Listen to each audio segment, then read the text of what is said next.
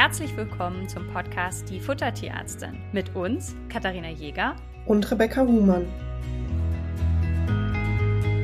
Wir starten unsere kleine Harnstein-Harnkristall-Serie mit den Strowitzsteinen, einfach auch, weil es die häufigsten Steine bei Hund und Katze sind. Dabei ist nicht jeder gleich gefährdet. Rebecca, es gibt manche, die sind noch gefährdeter als andere. Wie sind denn die Prädispositionen, schweres Wort, verteilt? Bei Katzen sind tatsächlich häufiger Kätzinnen betroffen. Meist sind es ein- bis zweijährige Kätzinnen, aber prinzipiell können es alle Katzen bekommen. Oft sind insgesamt von Harnkristallen jetzt nicht nur die Strowitte, auch eher die Wohnungskatzen und Kater betroffen und eher die übergewichtigen Tiere. Ganz wichtig, die Strowitt-Kristalle sind bei den Katzen steril. Das heißt, die sind meistens nicht abhängig von der Blaseninfektion. Und das ist ein großer Unterschied zu den Hunden. Und da treten die Strowitte nämlich meistens nach Blasenentzündung aus. Ihr habt ja in der ersten Folge schon gehört, dass äh, das Auftreten von Harnkristallen oder Steinen was mit ähm, dem pH-Wert zu tun hat. Und da gibt es bei den Hunden häufig Blaseninfektionen, die eben einen Einfluss haben auf den pH-Wert und diesen ansteigen lassen und das dann eben die Entstehung von den Strohwitten begünstigen kann. Bei den Hunden ist es auch so, dass eher oder mehr insgesamt Hündinnen als Rüden bei den Strohwitten betroffen sind. Und es gibt eine sogenannte Rasseprädisposition, also Rassen, bei denen häufiger Strohwitte auftreten als bei anderen. Und das sind der Bichon frisé, der Zwergschnauzer und der Shih Tzu. Das heißt eben, es sind wahrscheinlich nicht nur eben diese Blasenentzündung äh, beteiligt, sondern wir haben auch bei den äh, Harnkristallen eine genetische Komponente. Und Strowitzsteine, erstmal hier die gute Nachricht, die lassen sich über eine Fütterung, Umstellung grundsätzlich auflösen. Also das ist schon mal das Gute. Dafür müssen wir natürlich aber auch wissen, woraus sie bestehen. Und zwar bestehen sie aus Ammonium, Magnesium und Phosphat. Und das heißt, diese Zufuhr muss vorausgesetzt, sie war vorher in übermäßiger äh, also in übermäßiger Form in der Ration enthalten, aber davon ist davon auszugehen, wenn Strowittsteine vorliegen, muss dann eben angepasst werden. Und deswegen ist es eben so wichtig, bei einer Strowitt-Ration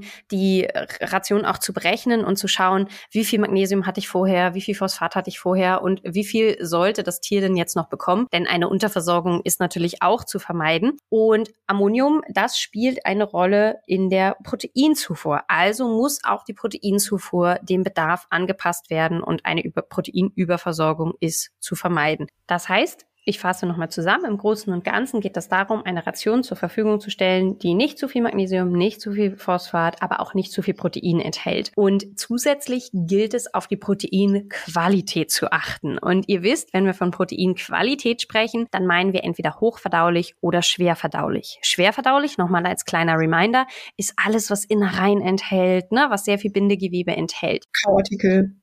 Ja, genau. Kauartikel sind auch so ein Thema und da müssen wir leider bei Strowitzstein tatsächlich echt Spielverderber sein. Die werden komplett aus der Ration entfernt, weil die einfach ähm, ja das Ganze nicht nicht leichter machen. Und ihr müsst euch überlegen, die das Positive an Strowitzstein ist, ihr habt die Chance, diese Steine aufzulösen. Wenn das aber nicht hinhaut, dann landet euer Hund auf dem OP-Tisch. Und das sage ich nicht, weil ich hier irgendwie Spielverderber sein möchte, sondern weil ich euch klar machen möchte, welche Relevanz die Umstellung eines Strowitt-Patienten in der Fütterung hat hat und wie wichtig es ist, dass wir hier sauber arbeiten, dass wir das vernünftig machen. Und da, wenn wir dann sagen, liebe Leute, bitte gebt keine Kauartikel, dann machen wir das nicht, um euer Tier irgendwie zu ärgern oder euch zu ärgern. Wir geben euch übrigens meistens auch Alternativen. Ja, es gibt zwei, drei Sachen, die eure Tiere trotzdem bekommen können. Aber so bindegewebehaltiges Zeug ist einfach nicht geeignet. Vielmehr dürft ihr hochverdauliche Proteine füttern. Das heißt entweder Muskelfleisch, aber auch Milchprodukte sind einfach, ähm, ja, sind auch geeignet. Die können verwendet werden werden und können damit auch die Basis der Ration stellen. Das sind so die wichtigsten Regeln in der, in der Ration. Wie Kati schon gesagt hat, spielt also bei eurer Zutatenauswahl eine Rolle eben wie viel Magnesium, wie viel Phosphat und wie viel Eiweiß beziehungsweise Eiweiß welcher Qualität ist enthalten. Was wir noch über die Zutatenauswahl tatsächlich beeinflussen können,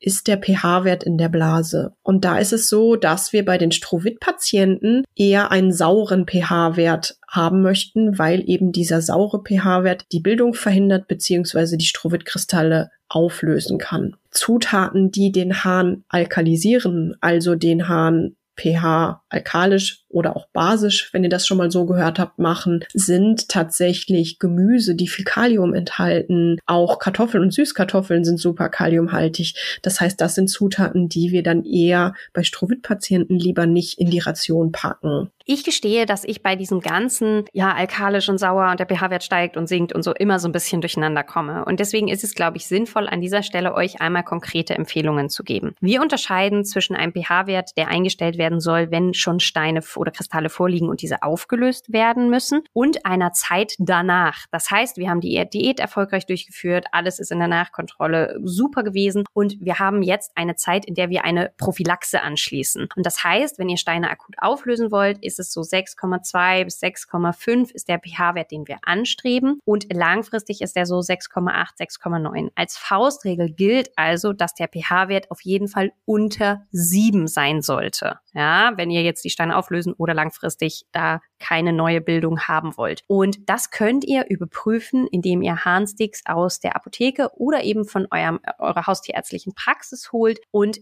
wichtig, und das haben wir in der letzten Folge schon gesagt, aber mir ist das ganz wichtig, das hier bei den Strowitzsteinen auch nochmal zu sagen. Wenn ihr füttert, steigt danach jedes Mal der Hahn-pH-Wert an. Das heißt, es ergibt keinen Sinn zu füttern, eine halbe Stunde später zu messen, dann habt ihr höhere Werte als eigentlich tatsächlich über den Tag verteilt ist. Und das Ziel ist es jetzt, zu messen, wenn die letzte Fütterung vier Stunden mindestens her war. Und das heißt, mein Tipp ist da für die Praxis, geht morgens, bevor ihr gefüttert habt, das allererste Mal einmal kurz raus. Wenn ihr einen Hund habt, geht ähm, mit der Harnkelle äh, oder mit, ja, mit so einer Suppenkelle mit, fangt das einmal auf, steckt einen Stick rein und dann wisst ihr, was Sache ist. Und bei einer Katze ist es auch sinnvoll, wenn ihr zum Beispiel wisst, die geht immer morgens zwischen neun und zehn irgendwie einmal auf die Toilette, hat da vielleicht noch nichts gefressen und ihr habt dieses Streu, was das, äh, den Hahn nicht aufsaugt, dann könnt ihr da einmal hinterherlaufen unauffällig und einmal messen. Genau. Und wir haben jetzt gerade schon gesagt, eben man kann ein bisschen über die Zutatenauswahl im Futter die pH-Werteinstellung vornehmen. Es gibt aber auch Fälle, wo man sogenannte ansäuernde Substanzen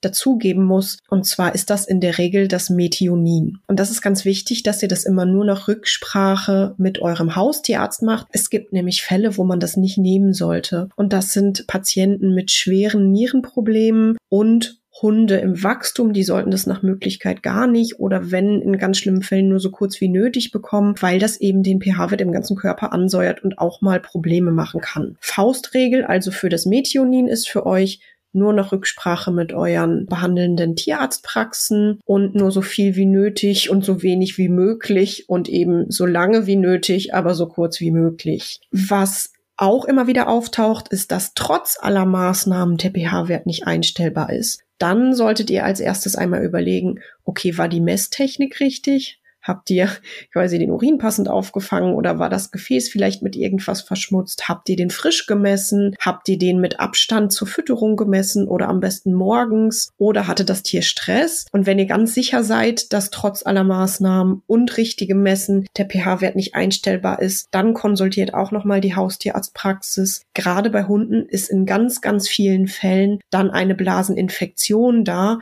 die zum Teil dann antibiotisch behandelt werden muss. Und das ist ganz oft eben ein Problem, weil diese Bakterien verhindern, dass ihr den pH-Wert über das Futter niedrig bekommt, weil die eben Stoffe produzieren, die den pH-Wert immer wieder erhöhen. Genau, und das ist auch ein Großteil, also erstmal ist das eins der Probleme, warum beim Hund die Schrittsteine überhaupt entstehen. Das heißt, ihr könnt euch vorstellen, im Hahn sind mehr Substanzen, die an der Schrittsteinebildung beteiligt sind. Und dann ist es so, dass über eine Blasenentzündung, an der Bakterien beteiligt sind, der pH-Wert euch durch die Decke schießt und sehr viel höher ist, als er sein sollte. Und dann kommt es zu chemischen Veränderungen und dadurch bilden sich die Strowitzsteine. Und jetzt wollen wir diese chemischen Verbindungen wieder lösen und senken den pH-Wert. Und ich werde ganz oft gefragt, wie wie lange muss ich denn das mit diesen pH-Streifen jetzt machen, wenn mein Patient ähm, einmal äh, Strowitzsteine hatte? Und genau diese Blasenentzündung ist das, was natürlich auch wieder vorkommen kann. Und im Endeffekt ist euer Tier nicht davor gefeit, diese Strowitzsteine nie wieder zu bekommen, sondern es ist immer die Gefahr, dass irgendwann euer Tier wieder eine Blasenentzündung bekommt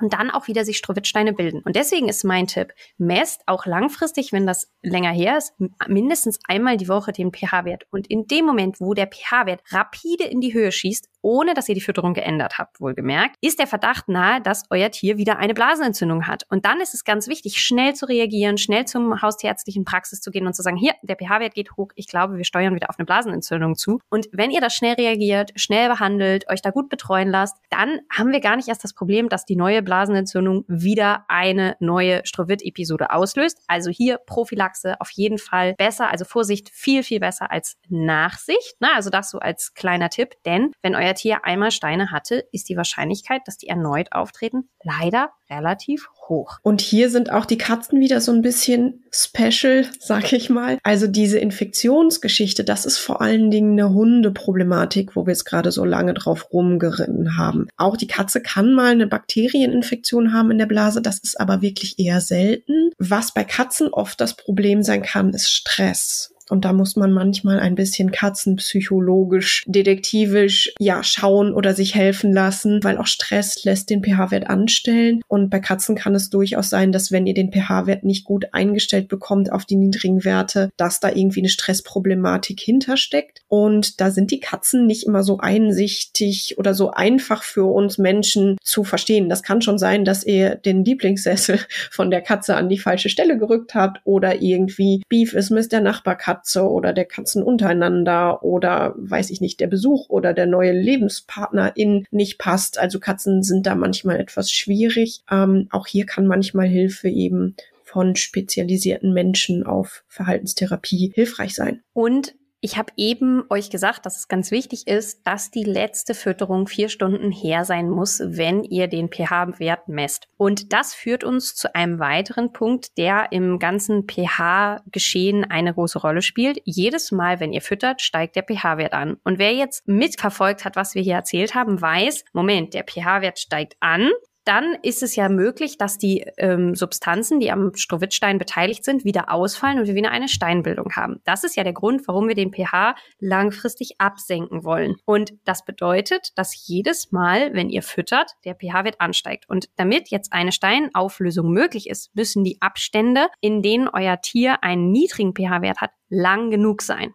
Wenn ihr jetzt also über den Tag verteilt ständig füttert, steigt euch ständig der pH-Wert an und ihr habt keine Chance, dass sich dieser pH-Wert einpendelt. Das gilt auch für Leckerligabe. Richtig. Und das ist es was, was hier, also ihr wisst, wir sind ein Freund von Leckerlis. Wir sind gerade, dass ihr da auch zwischendurch, wir euch das möglich machen, in den Rationen die Leckerlis zu geben. Es gibt aber einen Fall, indem wir tatsächlich so relativ rigoros alle Leckerlis mit rausstreichen. Und bei dem sind wir jetzt angekommen. Das sind die Stowitzsteine. Denn jedes Mal, wenn ihr was füttert und sei es nur ein bisschen was, und da möchte ich bitte auch eindringlich sein, gerade wenn ihr euch gerade in der Situation befindet, dass ihr die Steine auflösen wollt, jedes Mal, wenn ihr was füttert, steigt der pH-Wert an und ihr verhindert die Auflösung oder provoziert sogar noch eine Neubildung. Und das heißt, Strovit-Patienten sind bitte maximal zweimal am Tag zu füttern, ja, damit einfach der Abstand zwischen den Mahlzeiten groß genug ist, dass der pH-Wert wieder absinken kann, dass eine Auflösung möglich ist. Und ich habe am Anfang schon gesagt, die Kauartikel fliegen auch aus der Ration. Jetzt ist es aber so, dass ihr ja manchmal eurem Tier trotzdem etwas geben wollt. Wenn ihr zum Beispiel jetzt eine Klickerübung mit eurem Hund machen wollt, dann ist das natürlich möglich, sollte aber bitte direkt im Anschluss oder direkt vor der regulären Fütterung passieren oder anstelle von der Fütterung, damit wir hier keine zusätzliche Fütterung haben. Natürlich ist das im Alltag schwierig, aber ich weiß von einem Fall, es waren äh, Dackelbesitzer, die sich da nicht so richtig dran gehalten haben und ich weiß nicht, ne, die haben da nicht so widerstehen können, dem armen kleinen Dackel zwischendurch was zu essen zu geben. Und dieser Hund ist dann auf dem OP-Tisch gelandet. Und das wäre einfach vermeidbar gewesen. Und deswegen, ne, also ihr wisst, eine OP, das ist nicht nur teuer, das ist ein Risiko für euer Hund. Und ich finde es immer so schade, wenn halt Tiere operiert werden müssen, wo es eigentlich eine Alternative gegeben hätte. Und ich kann das verstehen, dass es schwierig ist, seinem Hund zwischendurch nicht was zu geben. Aber tut's für eure Tiere. Und das ist halt wirklich, wir würden das nicht mit all dieser Deutlichkeit sagen, wenn das nicht tatsächlich wichtig wäre. Amen. Dramatische Pause. Genau. Das heißt, das ist einfach das Thema. Es gibt einen Fall, in dem ich mich dazu breitschlagen lasse, etwas mehr Mahlzeiten anzubieten. Wer unsere Folge Grasfessenübersäuerung und Magengrummeln, das heißt, wer eine Magenübersäuerung hat, da ist es so, dass man eine Mehranzahl von Mahlzeiten braucht und da gilt es so ein bisschen abzuwägen, was ist hier das größere Problem. Da finden wir in der individuellen Beratung mit euch gerne eine Lösung, die für euch und euer Tier passend ist. Das muss man dann einfach schauen, was wichtig ist. Aber sollte euer Tier dieses Problem nicht haben, dann haltet euch bitte an die zwei Mahlzeiten. Mhm. Ich hätte noch einen Fall, wo was so ein bisschen eine Sondersituation ist. Das sind tatsächlich die Tiere, die extrem ängstlich und panisch sind, also oft Tierschutzhunde. Da muss man wirklich abwägen, wie gestaltet man das Ganze mit dem Training und der Fütterung, weil die oft einfach die Futterbelohnung brauchen für das Training und natürlich auch der Stress uns ja wieder Probleme macht mit dem pH-Wert. Das sind auch so Sonderfälle, wo man im Einzelfall ganz genau abwägen muss, was machen wir jetzt fütterungstechnisch, wie viel Mahlzeiten geben wir, wie machen wir das mit dem Training und den Snacks. Das sind so Sonderfälle. Genau. Und wir haben euch schon verraten, es sind hochverdauliche Proteine, die wir haben wollen. Und die Kauartikel ich habe oft das Gefühl, dass das so einer der größten Pains ist der Besitzer, die mir gegenüber sitzen, wenn ich sage, so Leute, wir streichen jetzt alles hier raus. Das heißt aber, es gibt so Reisknochen, die relativ fest sind, die funktionieren zum Teil auch bei den Strovit-Patienten, weil die eben nicht so viel äh, Protein liefern und in Ordnung sind. Das Wichtige ist aber, und damit kommen wir jetzt hier nochmal und machen weiter mit beim Fütterungsmanagement. Ihr müsst euch vorstellen, ihr habt jetzt eine Fütterung und je nachdem, wie viele positiv oder negativ geladene Teilchen in dem Futter sind, verschiebt sich jedes Mal der pH-Wert. Das heißt, ihr messt jeden Morgen den pH-Wert, gibt uns in der Regel ein Feedback und sagt, okay, ich habe jetzt eine Woche gemessen, das und das war der pH-Wert. Dann können Rebecca und ich anpassen, wie viel Methionin wir dazugeben oder was wir jetzt als nächstes machen, um den pH-Wert vernünftig einzustellen. Wenn ihr jetzt sehr schwankend in der Zusammensetzung füttert, dann können wir auch den pH-Wert sehr schlecht einschätzen und sehr schlecht einstellen. Das heißt, ein weiterer wichtiger Punkt ist, bitte füttert jeden Tag das Gleiche. Denn dann ist der pH-Wert viel besser einstellbar.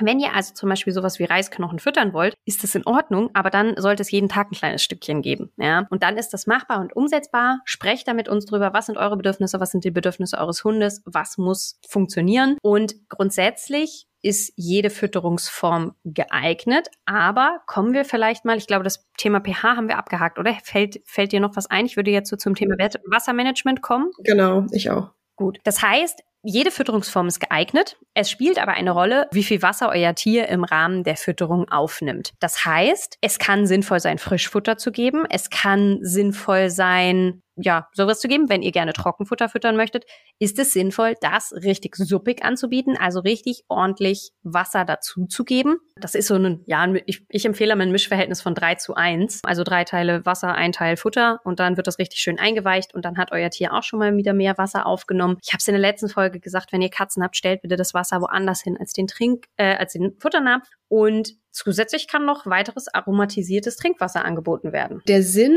der erhöhten Wasseraufnahme ist sozusagen ein Durchspülen des Systems. Und was dabei auch behilflich ist, ist tatsächlich, wenn die Tiere häufig Pipi machen. Das heißt, eure Hunde sollten die Gelegenheit haben, häufig am Tag rauszugehen und häufig am Tag Pipi zu machen. Also nicht nur morgens und abends, sondern viele kleine Gassi-Runden, damit sie Pipi machen können. Bei den Katzen ist das Management mit den Katzenklos super wichtig. Die Faustregel ist erstmal prinzipiell Anzahl der Katzen plus ein Katzenklo im Haushalt. Schaut, dass sie wirklich Klos haben, die sie gerne verwenden, wo sie in Ruhe draufgehen können und bietet da vielleicht unterschiedliche Varianten an. Die einen Katzen mögen lieber die mit Deckel, die anderen ohne, die anderen mögen es, wenn es weiß ich nicht wo steht. Also da ist wirklich wichtig, dass die Katzen sich auch wohlfühlen und auch gerne aufs Klo gehen. Genau, und wir haben jetzt schon, also das ist der zweite Punkt, ne? Damit haben wir die, die ersten zwei Stellschrauben. Wir haben gesagt, ähm, der pH-Wert muss eingestellt werden, das Wassermanagement muss verbessert werden, äh, damit eure Tiere mehr pinkeln und mehr ausgespült wird. Und dann zum dritten Teil eben muss, das haben wir auch schon angesprochen, vermieden werden, dass die Stoffe, aus denen die Strohwitte bestehen, übermäßig in der Ration enthalten sind. Es gibt auch Diätfutter, allerdings hängt das, ich, ich finde es immer super schwierig, weil da immer so ein bisschen mich schwer tue, da eine Ration zu empfehlen, jetzt ohne eine Berechnung. Und es geht jetzt nicht darum zu sagen, ihr braucht alle unbedingt eine Ernährungsberatung, aber ehrlich gesagt, bei Strohwittstein, ähm, ihr profitiert wahnsinnig davon, wenn man das einmal berechnet, weil man dann die Phosphor-Magnesiumzufuhr einfach und den Proteinzufuhr ganz exakt an die Bedürfnisse eures Tieres anpassen kann und dann da auch gute Rationen machen kann und das für euch im Alltag gut umsetzbar machen kann. Sollte euer Tier Strohwitzsteine haben, ist hier ganz klar die Empfehlung, mal in ein Kennenlerngespräch, die sind ja total unverbindlich, mit uns zu kommen und gemeinsam mit uns abzusprechen, ob wir da euch gezielt helfen können, weil da gibt's einfach keine pauschalen Tricks und Tipps. Denn ihr müsst euch überlegen, wenn man jetzt im Strohwittbereich ein Fertigfutter nimmt, dann ist das immer noch besser, als wenn ich jetzt ein, ein durchschnittliches Futter vermutlich habe. Aber ich habe meine Nala und meine Lemon, die hatten einen sehr, sehr unterschiedlichen Energiebedarf. Also Lemon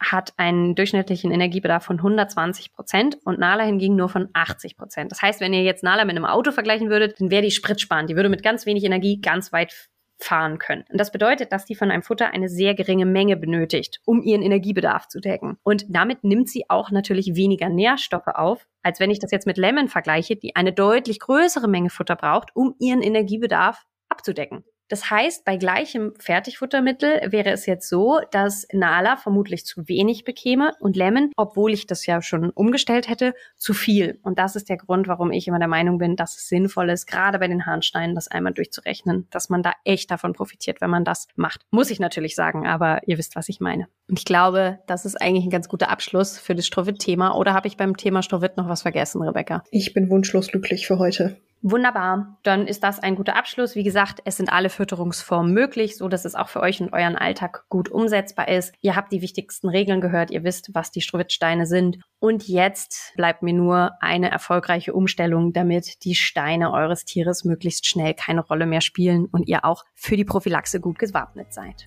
Bis dahin. Bis dann.